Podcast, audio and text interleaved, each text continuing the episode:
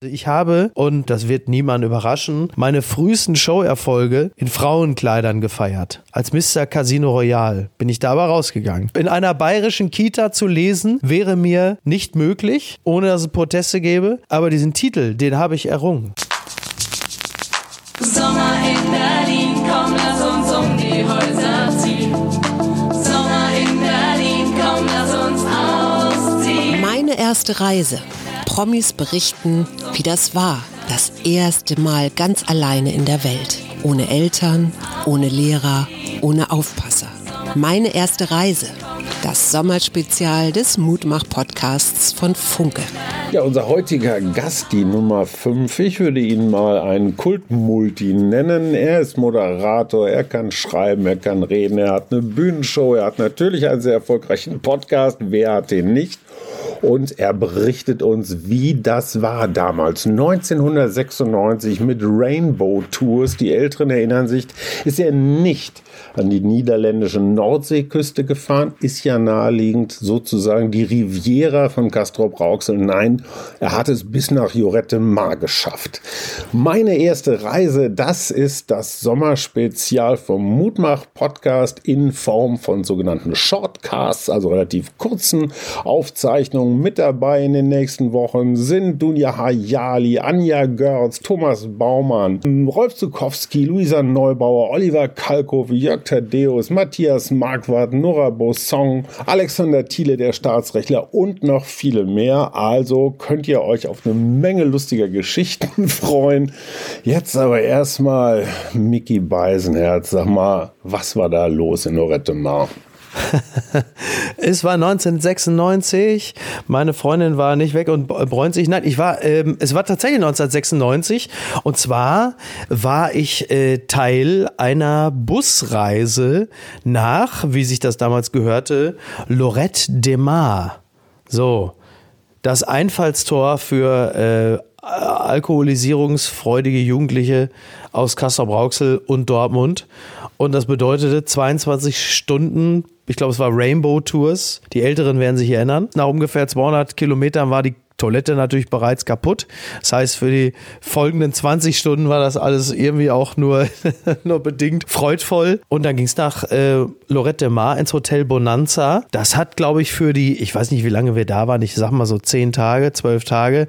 Also, glaube ich, für die gesamten 12 Tage hat das aber weit, weit über äh, 200 D-Mark gekostet. Das war toll. Das war, das war wirklich faszinierend. Ich hatte natürlich, und ich hatte natürlich, wenn ich keine Kappe auf hatte, dann so ein, äh, so ein Visor, quasi einfach nur so ein Sonnen, Schirm, weißt du, wie man den dann auch so, manche beim Tennis oder so, aber das war natürlich dann in so einer wahnsinnig coolen Variante und die Haare waren so auf ungefähr, naja, maximal so fünf Millimeter. Das war ein Look, der sich sehr, sehr stark an dem 1995er LL Cool J orientiert hat.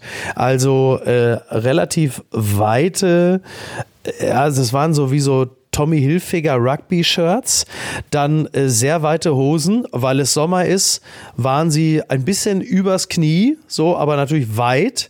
Und ich hatte äh, Air Jordans an, und zwar das Modell von, ich glaube, es war 1995 oder 96. Die hatten eine, eine Lack, eine Lackschicht vorne im, äh, im Zehenbereich.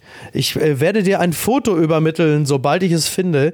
Äh, das waren legendäre Schuhe damals. Die hat man, also da war man auch schon sehr glücklich, wenn man die hatte. Mein Vater, so hat mein Vater zu meiner Mutter auch äh, gesprochen über mich. Hätte den mal, gibt hätte den mal im Karton gelassen. Aber so ist es. Und das war unser Look im äh, Jahr 96. Was wir hatten, waren übrigens ein Liter Pullen San Miguel. Und zwar haben wir die natürlich äh, immer besonders gerne gehabt, die Literflaschen Bierflaschen, weil das ein bisschen den 8-Ball Bierflaschen glich, die in solchen Sozialdramen wie Menace to Society oder Boys in the Hood von Stars wie äh, Ice Cube oder anderen halt äh, getrunken wurden. Also wir waren halt im Grunde genommen, wir haben, äh, und da sind wir wieder beim Thema kulturelle Aneignung, äh, wir haben natürlich aus jedem Ort, an dem wir uns damals befunden haben, unser kleines White Boys South Central gemacht.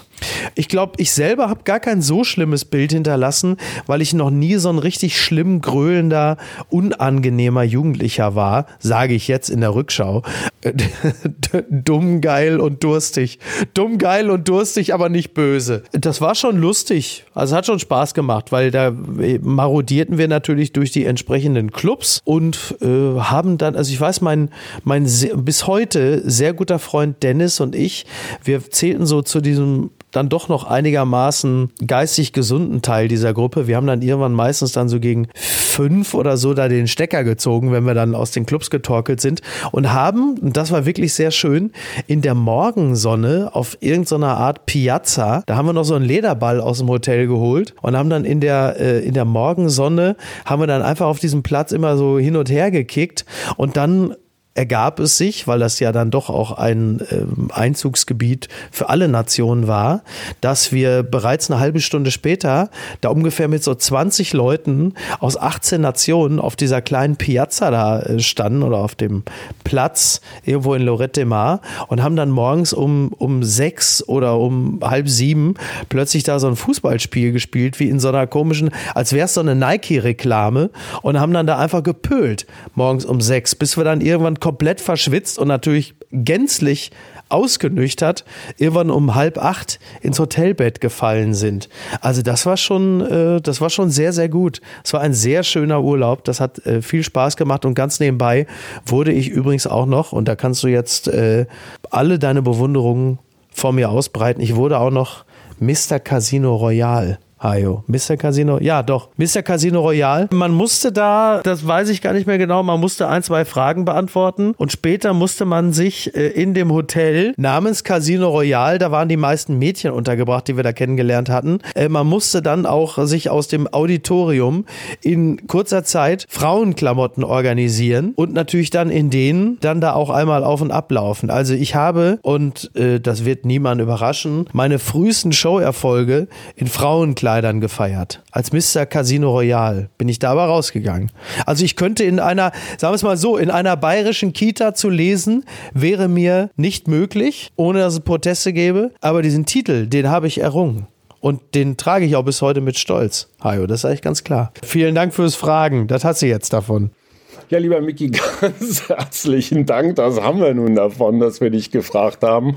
Und es war gut. Es hat Spaß gemacht. Wer wissen will, wie Micky Beisenherz seinen idealen Urlaub gestaltet, wie er sich den vorstellt, was unbedingt dabei sein muss und was auf gar keinen Fall geschehen darf, dem sei die letzte Sommerspezialfolge anempfohlen. Der Link findet sich unten in den Show Notes. Morgen hören wir Karline Mohr, die stellvertretende Chefredakteurin vom Business Insider. Die hat eine sehr lustige Geschichte zu erzählen. Ich freue mich auf morgen. Bis dahin. Tschüss. Das war der Mutmach-Podcast von Funke. Unterstützt uns bei steady.fm, folgt uns auf Instagram oder hinterlasst gerne eine nette Bewertung. Wir hören uns.